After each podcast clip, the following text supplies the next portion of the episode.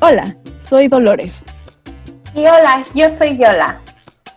Bienvenidos a Pijamamada, el podcast donde hablamos de placer y de pura babosada. Este proyecto se trata de compartir con ustedes 365 días dedicados a experimentar, reflexionar y reeducarnos sobre el placer en nuestras vidas. Bienvenidos a este su programa donde nosotras exploramos cosas sobre el placer porque nos da la gana. Eh, el día de hoy tenemos con nosotras a Viridiana, una invitada muy especial.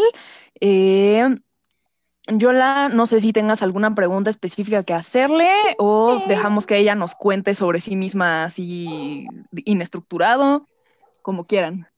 Pues ya sabes, a mí siempre me gusta oír un poco de, soy, soy fan de las personas, quiero saber un poco de, de Viri, me gustaría saber.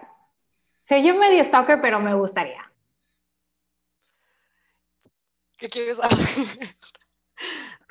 bueno, no sé. Cuéntanos de ti, así como si, si, bueno, aquí en México hacen eso de speed dating.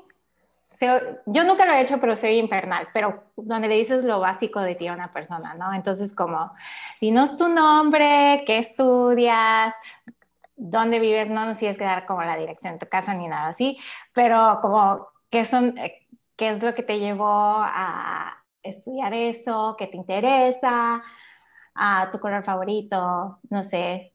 Bueno. Si la, si la pizza debe llevar piña o no. No, definitivamente no debe de llevar piña. Pero me llamo Viridiana. Eh, voy a omitir mis apellidos, pero sí me llamo Viridiana.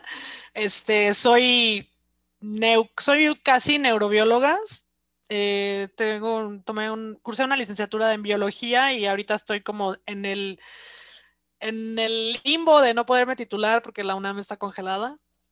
no me puedo titular de la maestría, pero este, pues hice una maestría en neurobiología, ya la terminé, ya terminé mi tesis, estoy esperando mi examen.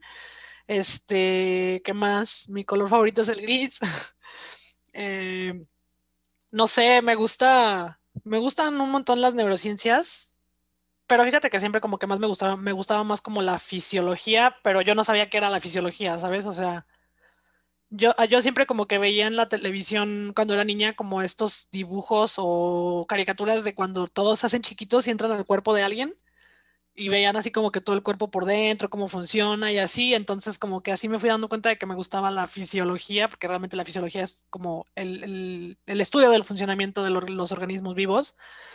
Y entonces, pues después de que descubrí que el cerebro era como muy sofisticado en su funcionamiento y tiene este, procesos muy complejos, eh, pues como que me fui interesando, ¿no? Por, sobre todo por la, por, por la dinámica de, de, la comunicación neuronal, que es una de las cosas que más me interesaban al, al inicio, ¿no?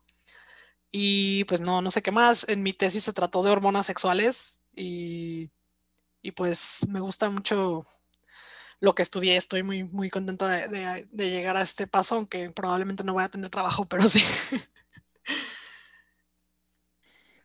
pero para empezar, súper interesante solo que, como, como, dicen que para gustos hay colores, porque por ejemplo eso de, de que, ay, cuando la gente se hacía chiquitita y y cómo se llama y entraba al cuerpo, yo ahí me di cuenta. Yo estaba súper friqueada cuando en pensar que había gente chiquitita dentro de mi cuerpo, pero wow, en verdad, nothing but respect, puro respeto aquí. Vale. Oigan, ¿y cómo les fue, eh, cómo les ha ido estas semanas con el experimento de, de cosas placenteras y nuestras 20 mil reglas que en realidad solo son como seis y maricondear por la vida y esas cosas.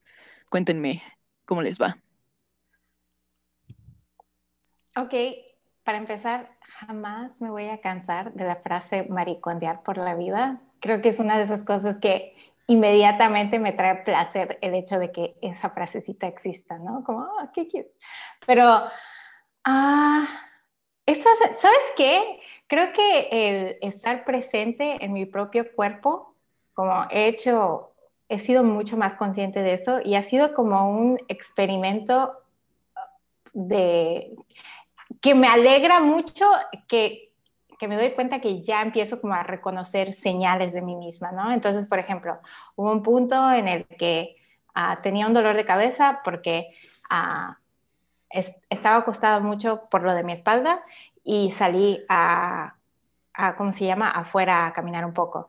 Y eso me ayudó, como no tuve que tomar pastillas, no, no me mediqué y traté de ser buen soldadito y ya, como hacerle la lucha, sentirme mejor. Entonces, como saber cómo cuidarme a mí misma, como saber qué señales está dando mi cuerpo al respecto, es súper, no sé, como me quiero, me quiero dar una medalla de oro, una estrellita de oro, palomita para mí, como un trofeo, aunque sé que no funciona así la cosa, pero sí me siento como, oh, soy una adulta capaz y lo hice. Todas las estrellitas millennials en la frente, como de que no, yo te las mando. Es lo mejor. Miri, tú este, le entraste al experimento, este, estás como Em, esas veces que está una en el salón rogando porque no le pregunten porque no hizo la tarea o cómo Se vale decir, no, oigan, este, estoy ocupada. no, fíjate que sí lo pensé, pero he estado teniendo como un periodo difícil estos días, sobre todo porque acabo de regresar a vivir a, Querétaro. Lo que pasa es que aquí estudié yo en el Instituto de Neurobiología de la UNAM, eso es no promoción, para que vayan a, estudiar ahí si quieren, a, a ser igual que yo, maestros.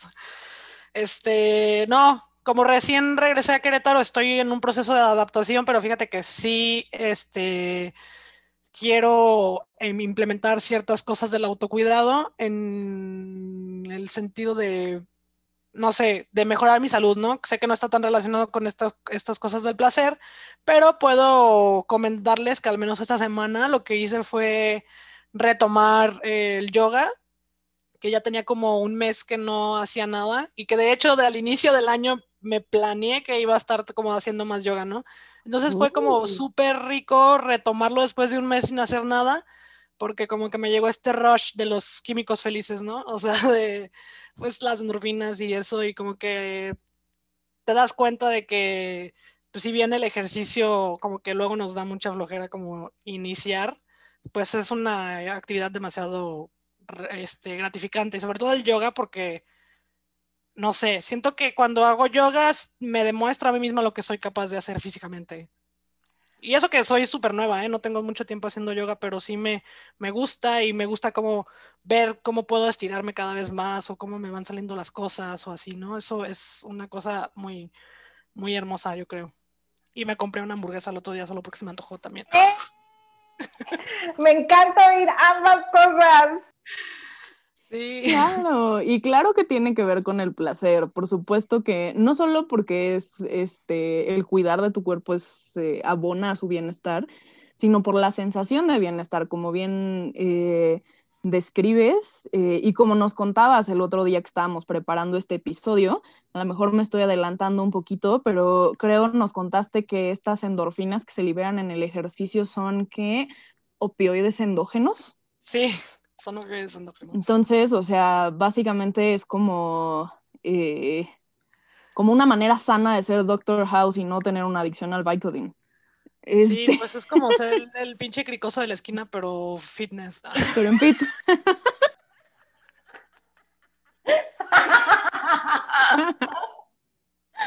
Ay. Pues estuvo buenísimo. Bastante bien. bueno. Bueno, el crico, el crico son anfetaminas, ahí tampoco no está tan, tan, no fue tan científicamente correcto mi comentario, pero sí fue gracioso. Me encanta que dijo lo gracioso y luego se autoeditó. Quiero decir como científica y yo como, yo no hubiera sabido la diferencia. yo de hecho no sabía qué era el crico, entonces gracias porque eso me evita la pena de preguntar. pero, pero el pues son metanfetaminas. Ok, gracias por, por quitármelo. Por quitármelo, niña fresa. Este... Lo, fresa con información del barrio verificada por la ciencia. Muy bien. decir ciencia, esto es ciencia. Sí, sí, a veces me falta barrio, a veces me falta ciencia, pero Viri corrige las dos. Muy bien. Entonces, Este, una vez que ya este, nos aventamos unas palabras domingueras como eh, opioides endógenos, ¿por qué no pasamos a la parte donde empiezan a cobrar sentido estos términos?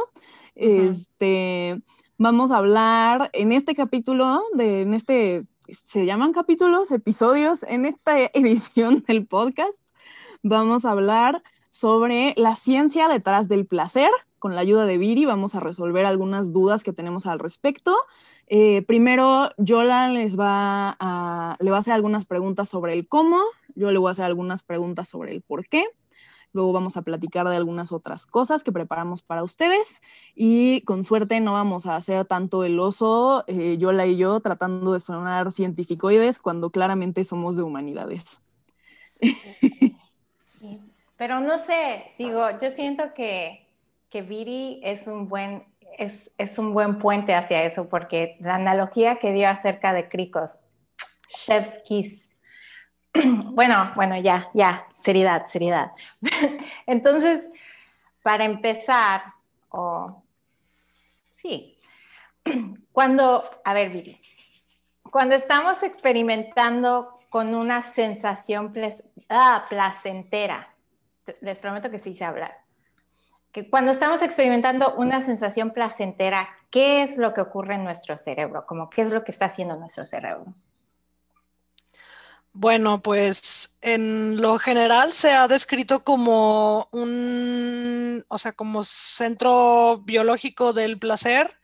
Eh, una es un grupo de núcleos eh, cerebrales que están eh, comunicados y este, básicamente hay una región del cerebro que se llama el área tegmental ventral, que está tienes eh, neuronas que proyectan a otro, a otro núcleo que se llama núcleo cumbens.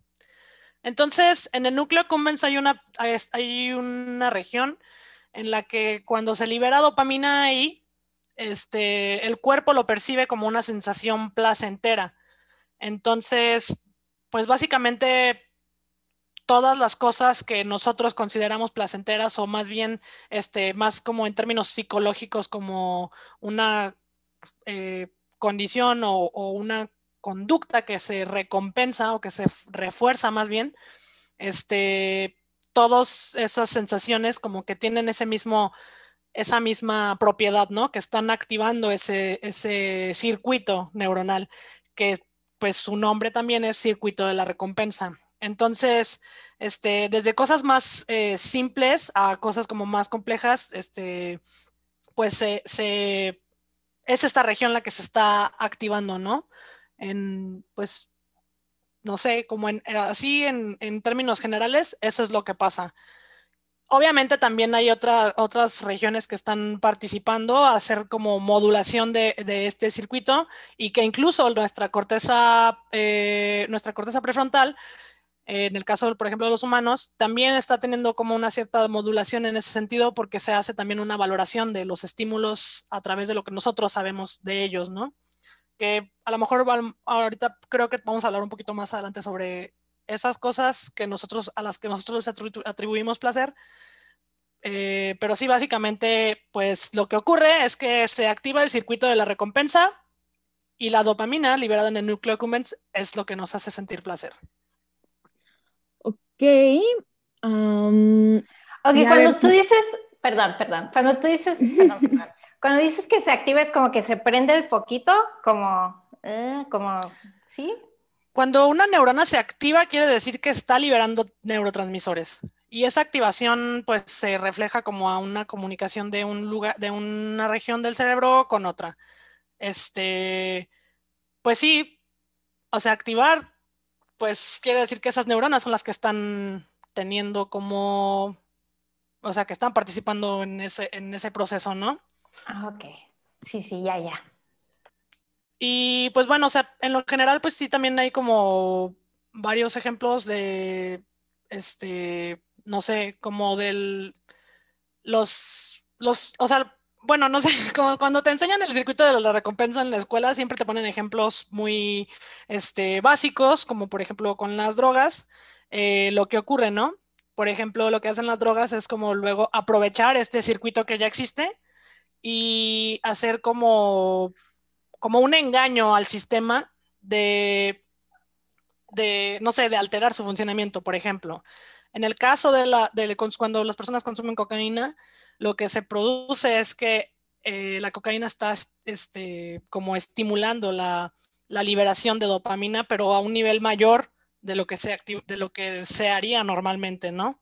Y en el caso, por ejemplo, del crico, que es una anfetamina, que son metanfetaminas, pues también hacen como que una activación exacerbada de este circuito. Entonces, de hecho, como que la, sensación que las personas tienen cuando consumen este tipo de drogas súper fuertes, como por ejemplo también este, no sé, la heroína o así, es que hay una estimulación muy, muy fuerte de ese sistema que pues eventualmente se, se puede llegar a saturar, ¿no? Como, algunas cosas que habíamos visto, que, les, que habíamos hablado cuando estábamos preparando esto, de que los sistemas se pueden acoplar y pueden llegar, llegar a dejar de responder a ese estímulo, ¿no? Pero sí, básicamente, este, es el sistema como dopaminérgico el que está, es una, de las, una de las partes del sistema dopaminérgico la que está teniendo como una participación activa en este, pues el, el, la fisiología del placer, ¿no? Oh, ok. Digo, siento que sí le capté. Se oye como así que estoy como, oh no, pero sí, estuvo tuvo mucho sentido, especialmente la explicación entre Vaya, porque siento que muchas veces no hay, no se diferencia como entre, entre drogas, ¿no? Todos dicen, ah, las drogas son malas. De hecho, el azúcar, ya ves que dicen, no, como el azúcar es una droga o lo que sea. Pero pues sí, entre las mismas drogas, lo cual pues tienes muchísima lógica. Me estoy sintiendo como súper tonta al decir esto en voz alta, pero sí entre ellas hay una diferencia en cómo el cerebro las procesa y las, los químicos que ah, saca. No sé, es una pochada lo que acabo de decir. Ah, como tiene sentido lo que estoy tratando de decir, wow.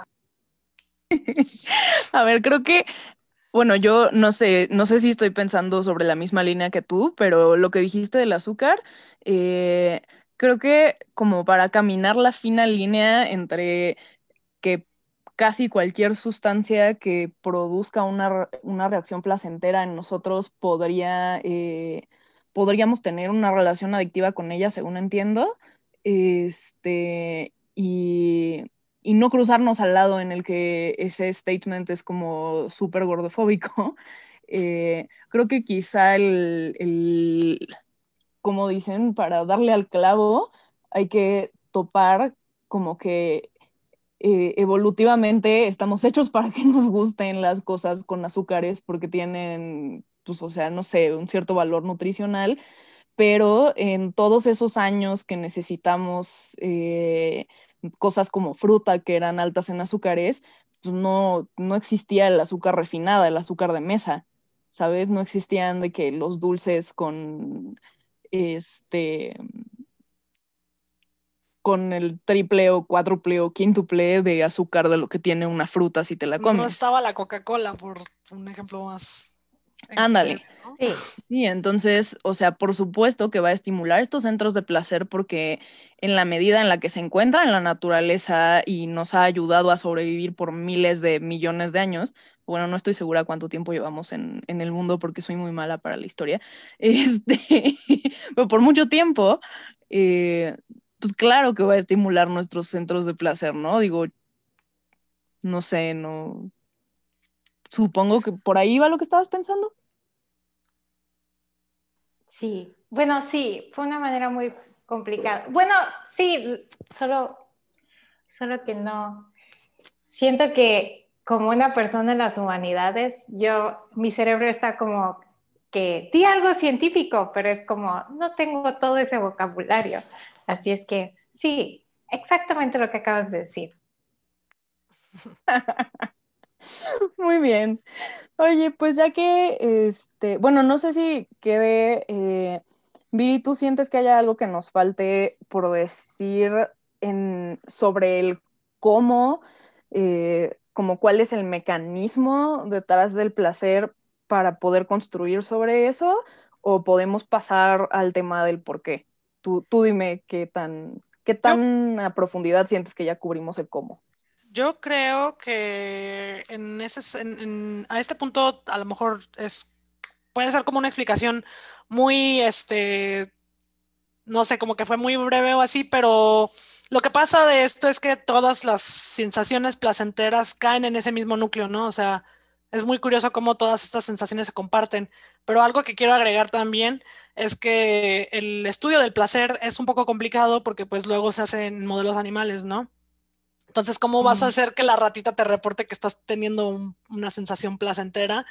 más que el hecho de que los científicos pues hagan un análisis ¿no? de su núcleo y vean, o, bueno, o no nada más de núcleo sino que pueden hacer un montón de pruebas para ver que efectivamente es ese circuito el que se está activando, ¿no? El que está teniendo como una actividad eh, remarcada en, en ese en, no sé, en esa tarea que esté haciendo el animal, ¿no? Entonces, este, justamente eh, estuve leyendo algunas cosas y se hacía como esta división de, si es nada más motivación o si es placer en sí, porque realmente la sensación recompensante pues se, puede definir como placer. Pero, por ejemplo, y ya haciendo como un preámbulo para pasar a un poco a hablar de la, de la perspectiva evolutiva de esto, este, sabemos que, pues, por ejemplo, la comida y el agua o así son sensaciones placenteras, pueden causar sensaciones placenteras, pero cuando estamos en una situación en la que tenemos muchísima hambre, muy probablemente vamos a comer algo que no es, o sea, muy probablemente algo que no es muy rico, nos va a producir placer, pero es por esta sensación de, de cubrir nuestra necesidad, ¿no? No por el sabor en sí. Entonces, no podemos, o sea, es un poquito complicada hacer la diferencia de la línea entre eh, que es una actividad que se está reforzando por su beneficio en la supervivencia o si tiene que ver con placer en sí, o sea, no sé, es, es complicado. De hecho, como les decía, estuve leyendo y en el artículo que leí había como una, perdón, había como un énfasis muy importante en que eh, los modelos animales sí llegan hasta cierto punto, pero necesitamos como más estudios en los humanos para saber exactamente cómo, cómo funciona o cuáles son los límites de la motivación y el placer o en qué momento se convierte pues algo que sabemos que nos va a traer beneficio o que es una sensación recompensante al placer en sí, ¿sabes? O sea, no sé si me entienden eso. No, sí, no se me había ocurrido eso. Y sabes, esto eh, en un ah, episodio pasado, Dolores mencionó eh, que la necesidad, o bueno, como tú dijiste ahorita, la necesidad muchas veces puede ser, puede traernos placer. Y en que mencionaste lo de, pues cuando tienes mucha hambre y comes cualquier chatarra, como tu cuerpo lo registra como placer porque está cubriendo una necesidad. Entonces no, no es como, bueno, ahorita no me hace falta nada, pero voy a hacer esta cosa extra. Es como, me hace falta algo y el cubrir esa necesidad como, o el llenar ese hueco, ah, me, me satisface. Como el estar satisfecho no necesariamente es lo mismo a tener un placer extra, Ajá, como la sensación de satisfacción no es lo mismo que el placer como experiencia estética. ¿No? Exacto. Como más sofisticado, si sí. Sí, pero, o sea, a final de cuentas, el punto es que eso es lo que tienen en común. O sea, ese, ese, ese centro en el cerebro que está eh, formado por el, por el circuito de estas regiones que terminan formando el circuito de recompensa, pues se, activa con, muchísimos estímulos, ¿no? Y es como que todos esos caminos... Como todos, esos caminos llevan a Roma. Ajá, algo así, ajá, es exactamente así, ¿no? O sea, cualquier sensación que se pueda atribuir como a una sensación reconfortante, placentera o así, van a terminar activando ese sistema. Y eso es algo que está bastante conservado evolutivamente. Oh, perfecto.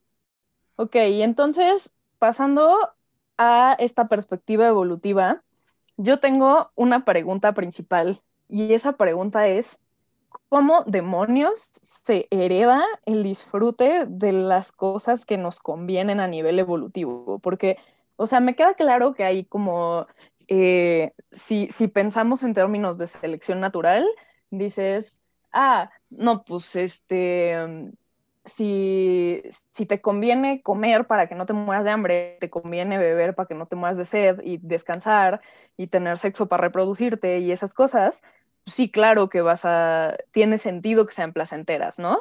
Pero si vamos más, como vemos un paso más atrás de eso, ¿en qué momento como que se codifica dentro de nosotros esa reacción inherente a que nos sepan más ricas algunas cosas que otras, eh, o, o, incluso este placer ante el sexo, porque no todos, sabes, todos los animales tienen como el instinto de reproducirse, pero no a todos les produce placer.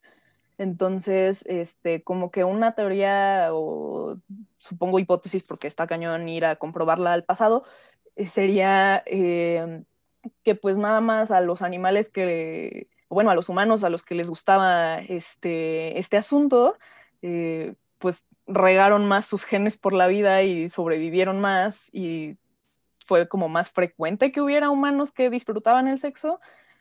Pero yo siento que probablemente hay otra cosa, ¿no? Sobre todo por, eh, por el ejemplo de la comida, ¿no? Porque como, ¿qué, eh, ¿qué mecanismos pueden hacer posible que si para tus ancestros era más nutritivo el trigo que, no sé, una planta que no tuviera valor nutricional, el día de mañana eh, tus descendientes les sepa rico el trigo y no les sepa rica la otra planta. Pues mecanismos, o sea, mecanismos evolutivos específicos eh, no están descritos tal cual, o sea que digamos, esto fue por, este, por esta dinámica evolutiva, eh, no, no se sabe realmente, ¿no?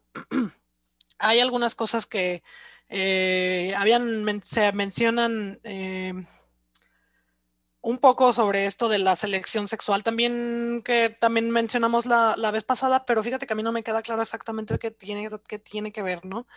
El punto de esto es que las, o sea, previo al que los humanos tuviéramos este placer, pues había otros mamíferos inferiores, o sea, inferiores en, evolutivamente, pues no que sean inferiores de verdad, este, que tenían ya este mecanismo, ¿no? O sea, todas las cosas que te que pueden mm, ayudar a que se, o sea, a cubrir necesidades básicas y, no sé, funcionales pueden, o más bien se ha visto que son este, no placenteras en esos términos, pero sí este, reforzantes, ¿no? O que son, o que le producen alguna recompensa a los, a los bichos, ¿no? Bueno, a los animales en general. Eh, está, por ejemplo, pues esto de la comida, ¿no? Y el, el sexo, o por ejemplo, el beber, este, no sé, beber agua, ¿no? Y son cosas que están más bien relacionadas a que no, no, te digo, no se sabe exactamente cómo, en qué momento ni cuáles fueron los primeros mamíferos que tuvieron esta propiedad, porque pues para esto tendríamos que tener tal vez este, cerebros este, fosilizados y no, no los hay, o sea, porque los cerebros se descomponen. Entonces es un poquito complejo el, e, evaluar como la, la, la, anatomía de los, de los cerebros este, primitivos pero este, en algún momento en la evolución, pues sí ocurrió como que estas, estas sensaciones este, fueran como reforzantes y que los animales se dieran cuenta que podían hacer esta, o sea, que esa actividad los, les conducía a, hacer la, no sé, a complementar sus necesidades este, básicas, ¿no? Eh, ahí es como donde surgió la recompensa de estas, de estas conductas como una estrategia evolutiva. Pero eso es muchísimo más previo a los humanos. Porque, no sé, por ejemplo, hay roedores o animales este, muy chiquitos que son como más antiguos que los primates y ellos ya lo tenían. Entonces, este, pues parece ser que es una de las dinámicas en las que sí se ha visto que esta, esta conducta o esta, o, pues sí, ¿no? O sea, la base fisiológica que causa una conducta hace que, que estos grupos de animales se vean como beneficiados en, evolutivamente y pues son los que pueden tener como mayor capacidad de, de reproducirse porque pues tienen un sistema dentro de su propio cuerpo que los, que los recompensa cada vez que se están, este, pues, nutriendo o reproduciéndose, ¿no? Incluso, de hecho, es muy interesante cómo, cómo sensaciones o más bien conductas asociadas al cuidado de las, de las crías también son recompensantes. Entonces, eso del, por ejemplo, los cuidados parentales a las madres, o sea, hablando de madres de alguna especie primitiva, les fue recompensante cuidar a sus crías y esta conducta se preservó en la evolución, ¿no? Qué padre. Sí, es muy bonito, es muy bonito como de verdad las hembras que disfrutaban cuidar a sus crías fueron las que pues se propagaron, porque las que no disfrutaban cuidar a sus crías, pues sus crías nunca sobrevivieron y no pudieron, no pudieron heredar esta conducta, ¿no? O esta, o esta condición en el cerebro que les hacía este, realizar la conducta de, los cuidados parentales.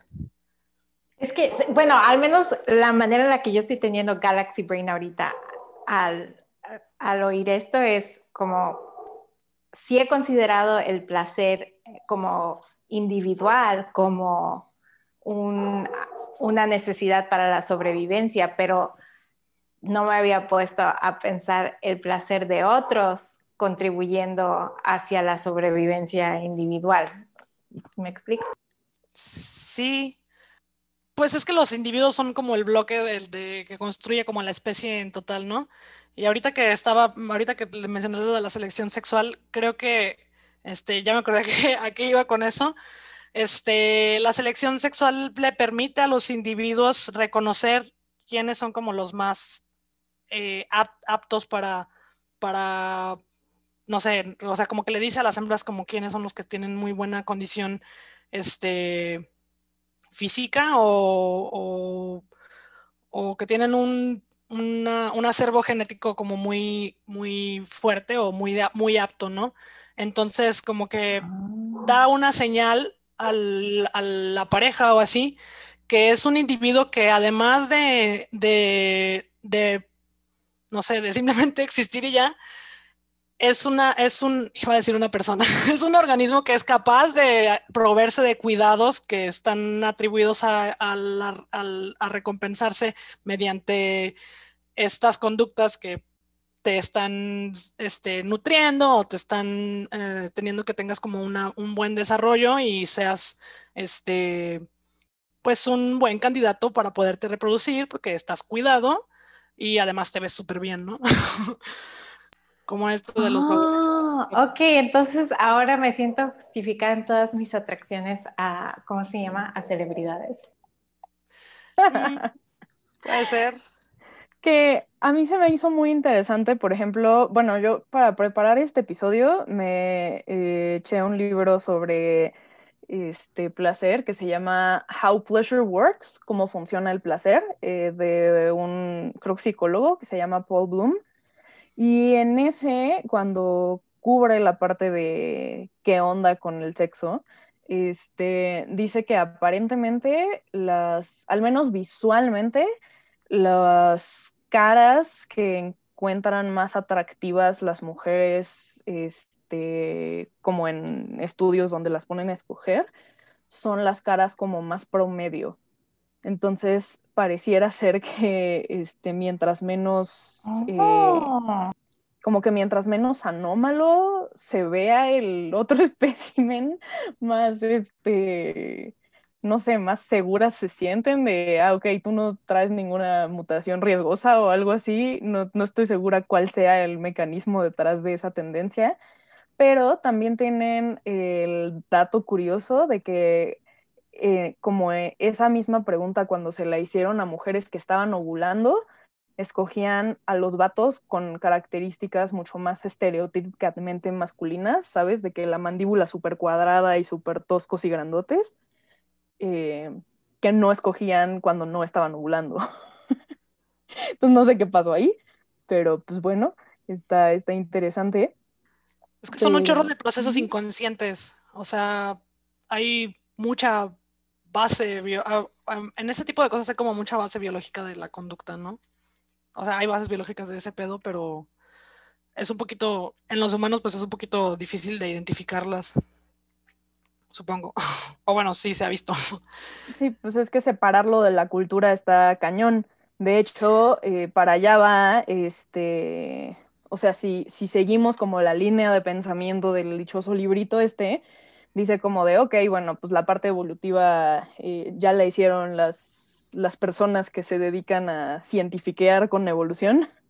Este, pero cuando llegas al tope de lo que se puede explicar con cosas evolutivas y empiezas a ver conductas que son como muy exclusivas de los humanos, eh, este cuate trae a lo largo de todo su libro su, su propia propuesta que está basada como en el esencialismo, eh, en el esencialismo de la mente humana, ¿no? Que básicamente nos importa mucho lo que pensamos sobre las cosas que nos dan placer. O sea, más allá de la sensación, más allá de la apariencia, la idea que tenemos sobre qué es la cosa y el vínculo que tenemos con la cosa, o en este caso con la persona, eh, los vínculos socioafectivos que tenemos, por ejemplo, con las personas con las que nos relacionamos a nivel sexual, em, juegan un rol importantísimo tanto en em, como la sofisticación del placer o la intensidad del placer, o por el contrario, si algo en vez de producirte placer te produce horror. el ejemplo que pone es, eh, por ejemplo, si tienes a una persona cuyo cónyuge, sea hombre o mujer, tiene un gemelo o gemela idéntico, idéntico y entonces eh, tú te vas a la cama con quien crees que es tu esposo o tu esposa y de repente descubres que en realidad te acostaste con, su gemelo o gemela. Eh, entonces, pues eso podría o bien ser eh, tremendamente excitante o tremendamente horrorizante, según la persona a la que le preguntes, pero, Pero el punto es que, ¿sabes? No se trata solo de la apariencia ni de las sensaciones físicas que estuvieron involucradas en el acto, sino de, lo que creemos sobre el vínculo, esta persona, sobre el vínculo, exacto. Y entonces eso se extiende a eh, las experiencias placenteras que tenemos en otras áreas de la vida, que ya no, ya no son tan como tan evolutivamente obvias como el alimento y la sexualidad, sino eh, que podrían o no ser explicables como gustos adquiridos o como algo formado por la cultura. Eh, como por ejemplo, este, no sé si, mm, si que, tomemos café. Eh, el hecho de que tomemos café es como medio inexplicable, más que por este por algo cultural, porque no, como de chiquitos no nos gustan las cosas amargas, porque pues muchas cosas venenosas son amargas, entonces este, tiene sentido que no nos gusten. Así como es, tiene sentido que nos guste el dulce por la, este, ¿qué? Por la eh, contenido, calórico. calórico. Ajá, eso.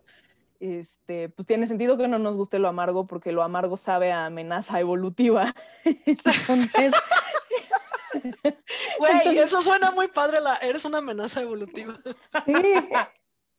Sí, entonces, justo, eh, ok, que nos guste el café, eh, podría explicarse solo como gusto adquirido o algo cultural, pero que nos guste, por ejemplo, el chile, este, tiene parte de gusto adquirido debido a la cultura y en parte sí hay algo que parece ser inherente al dolor que le atrae a los humanos y no le atrae a otros animales.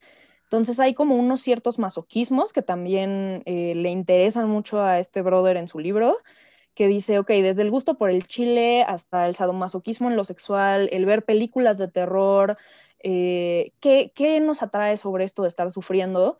Y su hipótesis es que nos gusta como tener control eh, sobre esta experiencia de dolor, eh, como que tiene que haber voluntariedad en, este enfrentarnos al dolor, porque si no es voluntario no es placentero, y que posiblemente tenga que ver con la sensación de alivio que viene después de experimentar dolor, ¿sabes? Como te enchilas, pero después cuando te desenchilas sabe rico o no sé. Em, y entonces como que llega un punto en el que ese contrapeso de, placer diagonal alivio eh, tiene más importancia o, es más saliente para la persona que, que la parte dolorosa. Entonces, pues bueno, esa es parte de su propuesta, pero la otra, el otro punto clave de su propuesta es esto que habla del esencialismo, de cómo nos importa la esencia o la historia de las cosas, y ahí describe unos estudios muy interesantes. Em, déjenme decirles, no sé, dos anécdotas. Primero, él em, abre esta parte sobre, por ejemplo, nuestra relación con el arte eh, contando una anécdota sobre un cuate que estábamos a finales de la Segunda Guerra Mundial, este, o de hecho quizá ya acabó, lo apresan, están así a punto de ejecutarlo por el terrible crimen de haberle vendido un Vermeer, un cuadro de un artista muy famoso, el de la morra con la perla y el como turbantito. Mm. Este, está acusado de haberle vendido un Vermeer a un alto mando nazi. Y entonces este cuate de repente dice, no, no, no, esperen, este, yo no le vendí un Vermeer a este nazi, yo le vendí una réplica pintada por mí, o sea, yo lo estafé, pero no, no le vendí una pintura famosa. Entonces, pues bueno, ya lo, lo encierran por fraude como dos años, pero no lo ejecutan. ok, ¿ves? El crimen es bueno. Eso. eso me recuerda cuando estoy viviendo en la Ciudad de México y nos tocó una vez que vimos las noticias que habían arrestado a un vendedor del metro porque estaba vendiendo marihuana. Pero luego, pero espérate, la banda este, o sea, esta persona después la dejaron ir porque, porque digo que su producto no tenía marihuana, pues que estaba no. a la gente. Entonces, pues eso no pasó después, obviamente no lo encerraron después por fraude, pero yo dije, güey, entonces es fraude, o sea, eso también es un delito, no. Sí, sí, básicamente este, su, su delito fue vender marihuana en vez de marihuana de este cuate. Exactamente así, nuestra... Eh, seguramente si a la misma persona que se estaba metiendo marihuanol y diciendo que estaba teniendo el, el viaje de su vida le avisas que el marihuanol no contenía marihuana, de repente se le pasa la apuesta. Milagrosamente. Sí, el, efecto placebo existe. Sí, sí, y pues justo tiene que ver con esto de lo mucho que nos pesa eh, la idea que tenemos de las cosas, ¿no? También había otro estudio donde eh, se inventan una máquina que dice como que hace copias de las cosas ¿sabes? Como eh, una vez que discute cómo para nosotros no tiene el mismo valor, no sé, un Picasso que una eh, litografía de un Picasso, como por qué nos importa tanto que sea el objeto original que estuvo en contacto con el artista, o por qué se venden así, se subastan por sumas obscenas de que la servilleta con la que un famoso se limpió la boca, o el autógrafo de alguien, este, ese interés en ese tipo de objetos por la historia que tienen o la relación que tienen con alguien específico, eh, quisieron probar si era algo adquirido como por la idea de estatus que tenemos socialmente o si era, este, o si era innato. Y entonces hicieron unos experimentos con niños donde eh, hicieron una máquina como las de los magos, donde entras por una puerta y sales por otra, pero este, lo que les decían era que la máquina copiaba los objetos. Y entonces hicieron unos, como en, una versión del experimento, los niños iban con todo y sus objetos de apego, ¿sabes? Sus ositos, sus mantitas, esas cosas que les importan mucho porque son como, como muy representativas de su vínculo con la madre este, o al menos según eh, Winnicott, un güey freudiano que, bueno, ajá, este, Y sí, perdón, pedagoga. Em, Sí. Y entonces este, les ponen de un lado su mantita y les dicen que se copió del otro lado y les preguntan que cuál de las dos quieren e invariablemente los niños no quieren la copia de su mantita o de su osito, quieren el suyo. O sea, tienen un vínculo muy especial con el objeto original y saben que la copia no es un reemplazo, o sea, no es el mismo, pues. Eh, luego hicieron como otra variación del experimento donde el valor no se trataba del vínculo que tenía el niño específico con el objeto específico, sino que les enseñaron una copita, eran, eran niños británicos, ¿no? Eh, una como copa de plata o bueno, plateada, y les dijeron, miren, esta perteneció a la reina de Inglaterra. Eh, y de nuevo, sale la copia del otro lado y los niños les niñes quieren la copa que supuestamente perteneció a la reina de Inglaterra, a pesar de que cero idea de estatus, o, o sea, usaron niñas de la edad más pequeña que pudieron, que, que tuvieran noción de cómo funcionaba la máquina ficticia. Eran niñas como de seis años. Sí. O sea, ¿qué van a querer blofear? No, no va por ahí. Era la sensación de que el objeto era especial.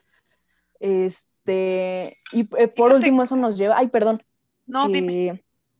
eso nos lleva como al último estudio que quería platicarles, que em, donde también juega un rol muy importante en nuestra relación con, con qué tanto apreciamos o, o cuánto, cuánta satisfacción nos brinda tener un objeto, eh, es el hecho de que sea nuestro.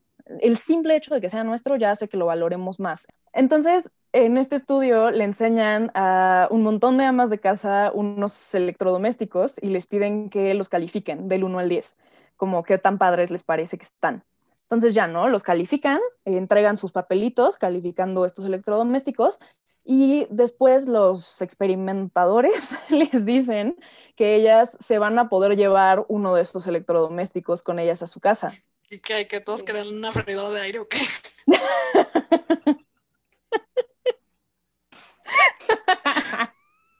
No, pues, no sé en qué año fue eso, entonces chance y no existían, pero, pero yo creo que si fue reciente, sí. Güey, pues sí, no mames.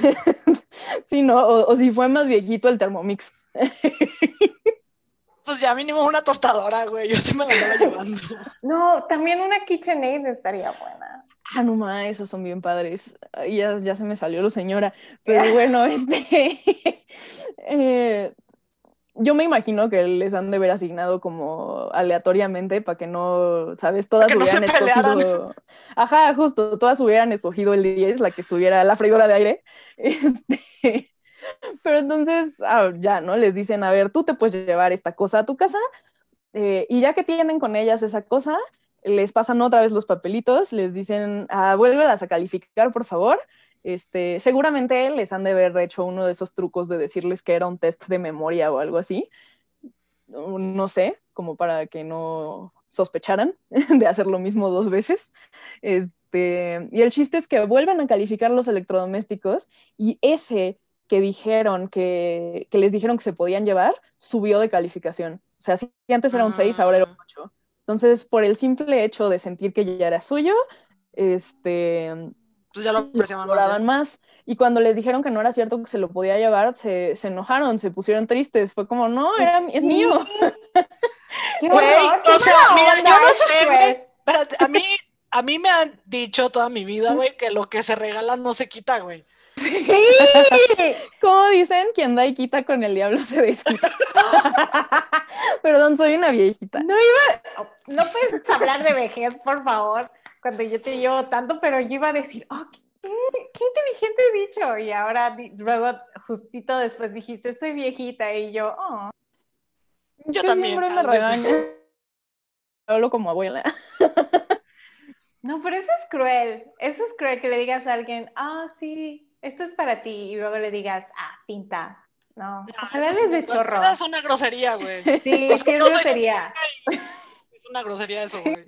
Bueno, pues el caso es que para ellas, aunque no eran dueñas de la cosa hace cinco minutos, por los dos segundos que creyeron que era suya, ya fue algo como súper angustiante la noción de perderlo.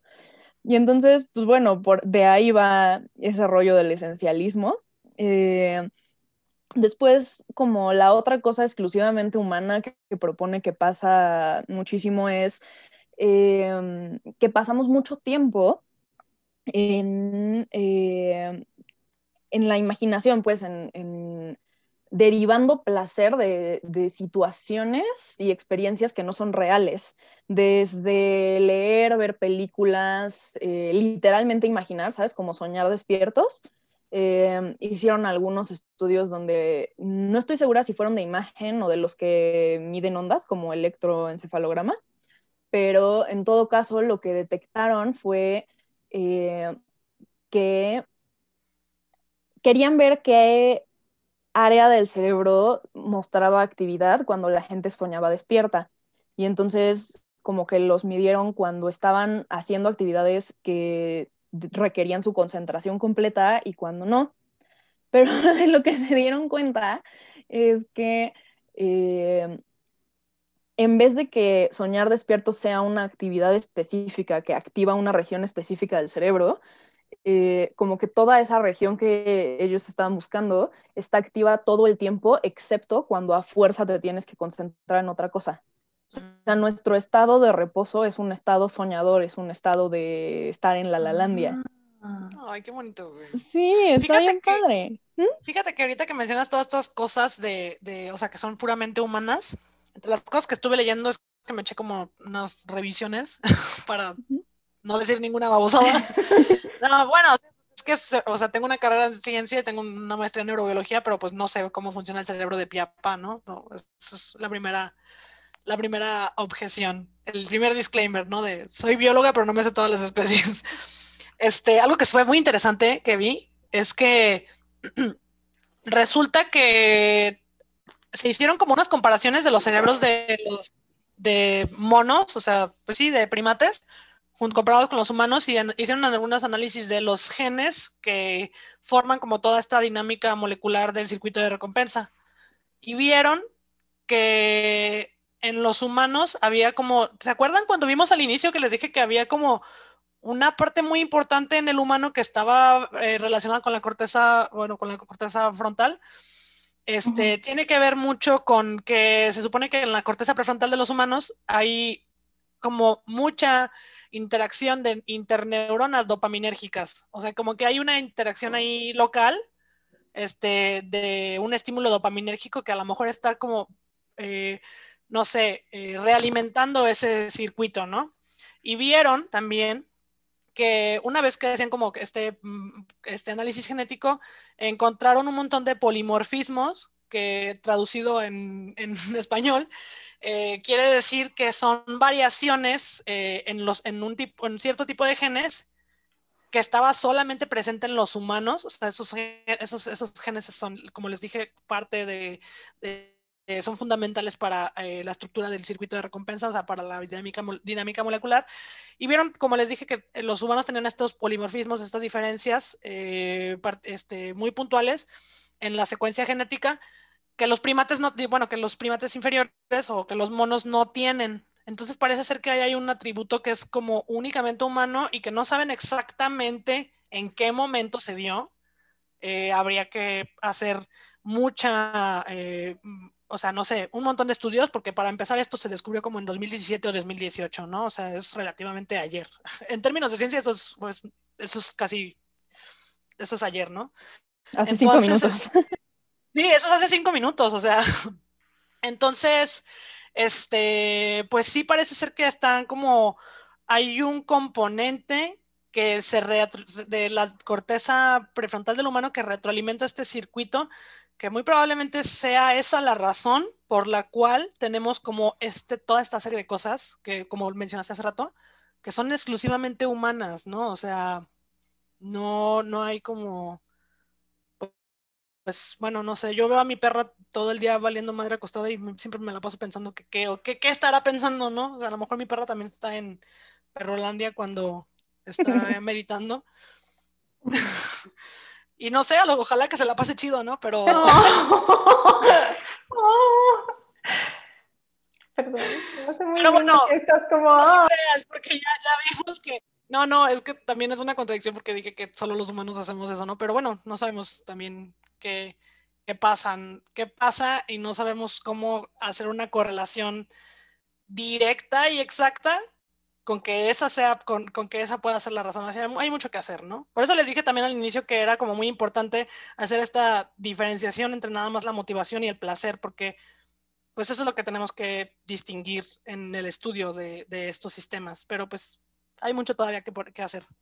Claro, que para fines de nuestro podcast es un poquito eh, sinónimo y no hay que acotarlo tanto porque estamos hablando de placer como en el sentido más amplio de la palabra, ¿sabes? Bienestar, shalala, lo que sea que te haga sentir pleno en la vida. Entonces, pues sí, eh, lo cubren tanto las formas más sofisticadas como las formas más simples, pero claro, para la ciencia, para hacer, no sé, un paper al respecto, por supuesto necesitas eh, súper mega acotar a qué te vas a referir. Este, y pues sí, entonces, justo, ¿no? Como dices, no, no podemos estar 100% seguros de qué tan exclusivamente humano es esto que, que creemos hasta el momento que es exclusivamente humano, eh, pero hasta el momento sabemos, hasta donde sabemos, solo nosotros hacemos eh, estas cosas y entonces justo, ¿no? Este rollo de vivirnosla en la Lalandia eh, abarca cosas como la creatividad, como la producción artística, este, el jugar, que, ok, jugar sí es algo que hacen eh, otros animales, pero pues claramente no, no es juego simbólico, ¿sabes? No es, este, no juegan a hacer algo, juegan como a, eh, sobre todo juegan como a pelear, ¿no? Eh, por mm. ejemplo, los perritos que, son o familiares o amiguitos. Em, juegan a pelear y eso es algo que este brother dice que es muy importante para los animales porque es como practicar para pelear este, en caso de que lo necesiten más adelante. Eh, desarrollan habilidades para pelearse, pero no como, como no se están dando realmente hostil o realmente fuerte, se están como que aguantando. Este, pues entonces no es como todo el beneficio de aprender sin el riesgo de morirte en el proceso. y entonces él propone que posiblemente una de las funciones que tienen eh, estos, estas otras eh, aplicaciones de lo imaginario fuera de lo lúdico, ¿sabes? Desde el juego simbólico, pero también el contar historias y el ver películas y el, este, no sé, no estoy 100% segura de que aplique para la religión, pero también habla de la religión como algo eh, que deriva de esta, este interés por lo imaginativo, por lo, por lo que sucede en un plano que no es el físico, pues. Eh, y entonces habla de nuestra inclinación o nuestra motivación por pasar tanto tiempo en el terreno de lo ficticio como algo que podría ser el equivalente humano a esto que hacen los animales de pelear de juego para prepararse para por si tienen que pelear después. O sea, como aprender de eh, las historias de alguien más, ¿no? exacto, ¿sabes? como así como para el perrito puede ser aprendizaje físico el pelear de juego, para nosotros ver una película de zombies puede ser aprendizaje social. No te estás preparando realmente para que haya un apocalipsis zombie, no es como que creas que eso va a pasar mañana, pero sí puede que te estés preparando como simbólicamente. Hola. ¿Quieres un apocalipsis zombie acaso? Quiero estar preparada. Ay, no mames, ya tienes una pandemia. ¿Qué chingados quieres? ¿Quieres más? O sea, y ella así como de, bueno, mínimo con, la, con el apocalipsis zombie, pues me tengo que salir de la casa, ¿no? Tengo que correr. Sí. O sea, yo imaginaba. Yo imaginaba el apocalipsis más emocionante que esto, déjame que te lo diga. sí. Este panucho. Ay. Panucho. Espérame, yo creí que ibas a decir otra cosa, ya me había espantado. y estamos en horario familiar, joven. Ah, no, que somos un podcast de placer, ¿verdad? Debemos de estar diciendo estas cosas. Sí, las familias no tienen placer. Ah, ¿cómo no? pues, o sea, ahí salimos de la ciencia. Pero bueno, ajá, sí, si ves una película de zombies, a lo mejor no te estás preparando para el apocalipsis real, pero sí para, eh, no sé, que posiblemente un día te encuentres en peligro de parte de personas que amas o algo así, ¿no? Entonces, pues es como un ensayo social para, para situaciones hipotéticas, lo que propone que podría ser la función de este estar en lo ficticio, ¿no? Y... Tiene todo el sentido del mundo. O sea, siento que hasta también, o sea, bueno, no lo he leído en ningún lado, pero siento que también, este, muy probablemente el lenguaje u otras cosas que son más como culturales que tal vez tengan que ver con eso, ¿no? O sea, de tal vez, no sé, pasar esta barrera para decirnos cosas y que la otra persona se entere y aprenda de lo que, de lo que tú quieres compartirle, no sé. Pueden ser mil cosas. Y con todo, todas estas fantásticas explicaciones y nuevos entendimientos en cuanto a la ciencia del placer. ¿Hay tú, en tu opinión profesional y científica, sientes que haya alguna conducta placentera que es injustamente estigmatizada? Mm, pues, o sea, a a título personal, no como que sea algo que sea ya de eh, propio del gremio científico. este, no sé, yo creo que las drogas, tal vez. Bueno, no todas las drogas, ¿no? O sea, porque hay de drogas a drogas. Claro, claro. De, no sé, de estigmatización, ¿no? Pero por ejemplo, yo creo que la marihuana tiene muy mala reputación y no es tan mala. O sea, y también creo que tal vez el sexo, ¿no? O sea, porque, pues claro, estamos como en una sociedad que, eh, sobre todo a la mujer, se le reprime o se le inhibe o, no sé, para que no disfrute su sexualidad. Incluso hasta los mismos argumentos de que están en contra del aborto dicen que pues porque andabas de caliente ahora te aguantas. Es como de, pues, ¿qué tiene de malo que disfrute mi sexualidad, no? O sea, entonces, por ejemplo, regresando un poquito a lo de la marihuana, este, me parece como raro que este, pues es una planta, ¿no? O sea, para empezar, imagínate ser un ser vivo y que estés prohibido. qué culero. nadie dice eso acerca del epazote o del orégano. No, nadie así de ellos, o sea. Entonces, es muy curioso cómo, por ejemplo, este, algo también como lo que estábamos hablando cuando estábamos hablando, preparando el, el podcast, de, que tenemos nosotros un sistema dentro de nuestro cuerpo que está diseñado para recibir a los cannabinoides, ¿no? O sea, nosotros también producimos nuestros propios cannabinoides, pero es muy bonito cómo está, cómo se dio como esta convergencia evolutiva para que la marihuana y nosotros estuviéramos en un punto unidos y pudiéramos hacer así como esta conexión de, no sé, de que sus moléculas activan receptores que nosotros tenemos, o sea, que son específicos, ¿no? O sea, no es como, por ejemplo, en el caso de la cocaína o de las anfetaminas, que sí aprovechan el sistema dopaminérgico, pero no es como que la cocaína vaya y se pegue a, o sea, la cocaína no se está haciendo pasar por, por, por, la dopamina, ¿no? O sea, sino más bien está estimulando ese sistema. Pero en el caso de la marihuana sí se están pegando los cannabinoides de la planta a nuestros receptores. Entonces, está muy padre cómo tenemos como este sistema convergente. Por supuesto que la marihuana, dependiendo de sus usos, tiene como sus efectos cognitivos y, no sé, de memoria, pero sí, este, yo creo que sí, tiene, sí, sí la sociedad se, le, se ha encargado de hacerle como muy mala, muy mala justicia a la, a la marihuana. Entonces, no, no, tal vez no exista tu alma gemela, pero sí existe un vínculo biológico entre la marihuana y tu cerebro. Me encanta. Claro. Eso, es, eso sí, eso es, eso es más que hecho. Y también con el opio, ¿eh? También lo mismo ocurre con, con, los opioides endógenos, o sea, por ejemplo, las endorfinas, pues son opioides endógenos, ¿no? Pero creo que, bueno, no les estoy diciendo que consuman heroína ni nada, no lo hagan, pero, este, yo creo que deberíamos de mejorar nuestra relación con las drogas y sobre todo con las drogas naturales. Obviamente las drogas sintéticas, pues ya es otro rollo que no, no, no tiene este juego en ese sentido, ya que estamos hablando como de cosas más biológicas. Pero sí creo que debemos de mejorar nuestra relación con, con el cannabis, o al menos con el cannabis, porque pues a mí se me hace muy, muy pues muy horrible esto, ¿no? De que eres una planta y estás prohibida, es como de, pues, ¿dónde, dónde existo entonces, no? O sea, ¿qué onda? Eso está bonito, para empezar. Está, bien tierno. Pero sí, tienes toda la razón. Y digo, tú tienes una maestría, tú lo estudiaste, así es que eres autoridad, lo puedes decir, se tenía que decir y se dijo. Ay, güey.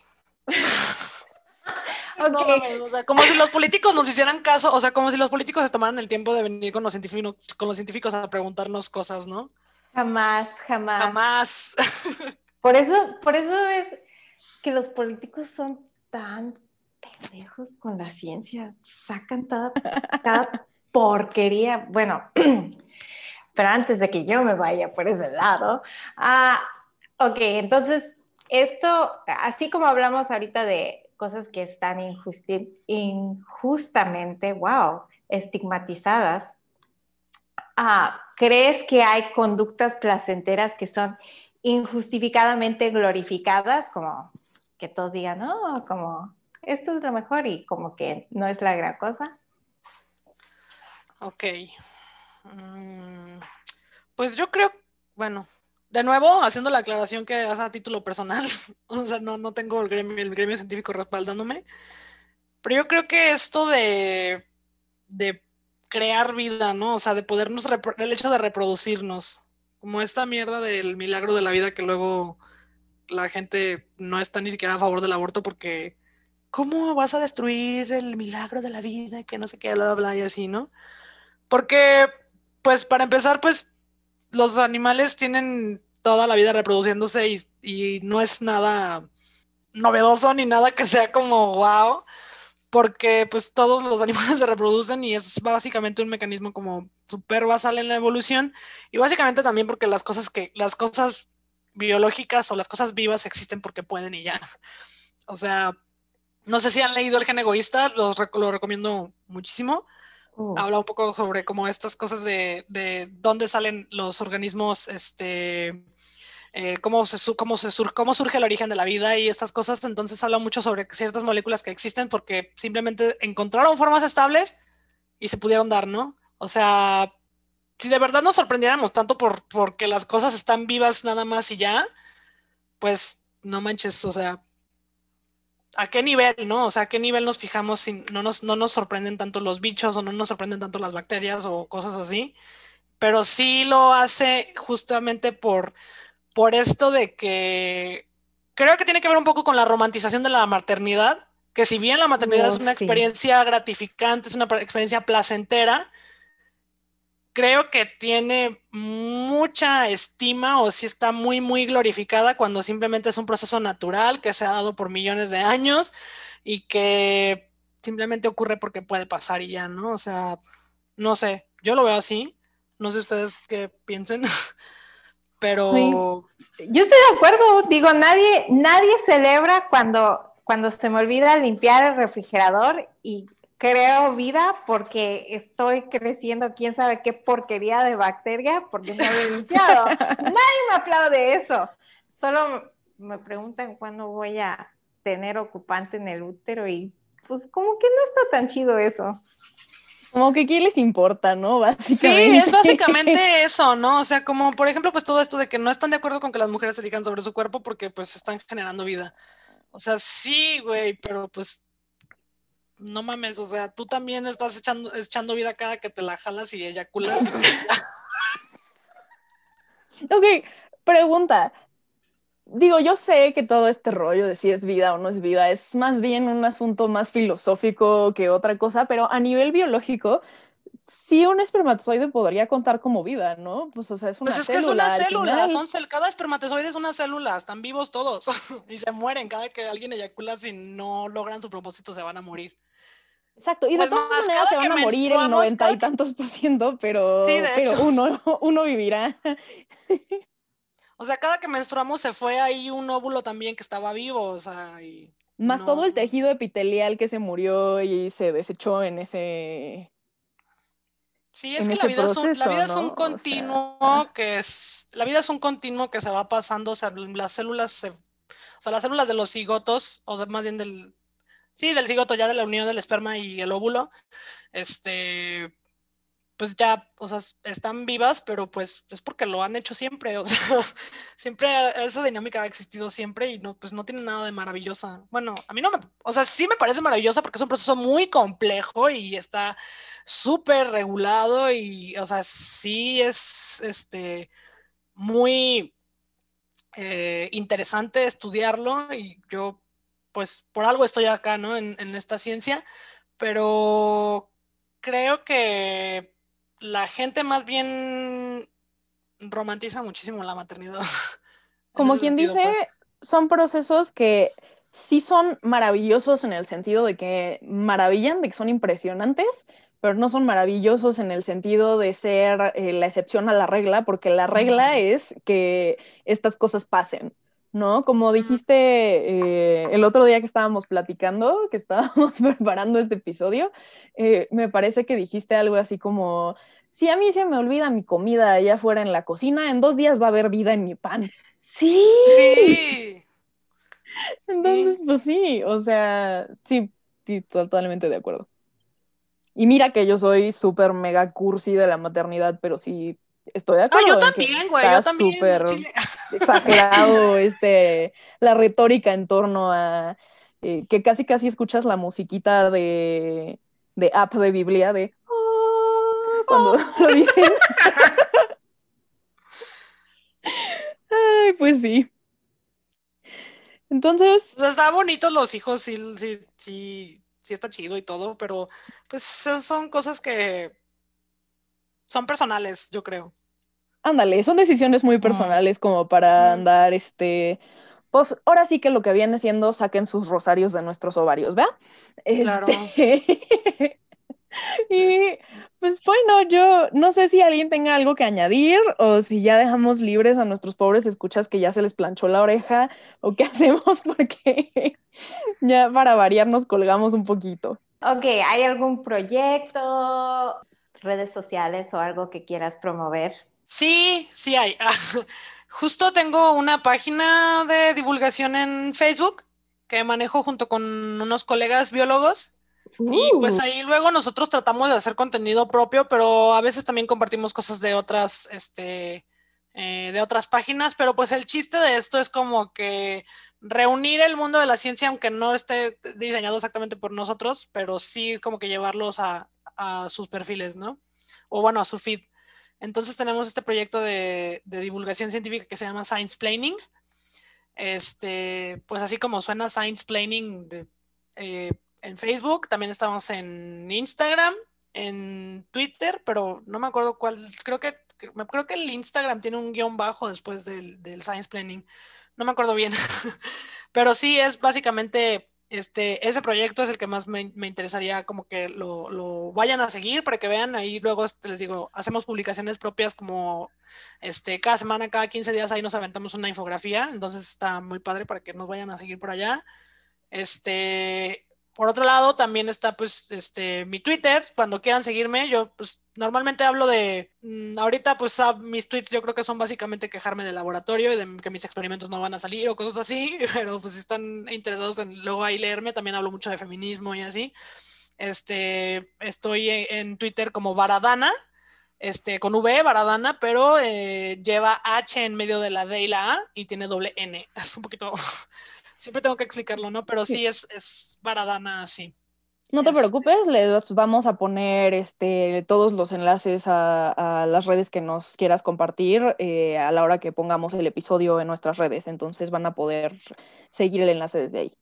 Claro, y ya por último, pues está este otro proyecto que tengo con unas, eh, con grupos de chicas que estamos como en diferentes estados, que está este, la página de Morritas Periféricas en Facebook, nos pueden seguir, o también pues está el grupo de, el grupo de Facebook de Comunidad de Morritas Periféricas, este, todas, todas y todes están bienvenidos a agregarse, es un espacio que es completamente incluyente y pues, este pues ya, son básicamente como los, los, espacios en internet en los que pueden como saber este, involucrarse. Ya sé que lo de moritas periféricas no tiene tanto que ver con ciencia, pero pues también yo siempre soy como, o estoy hablando de feminismo o estoy hablando de ciencia.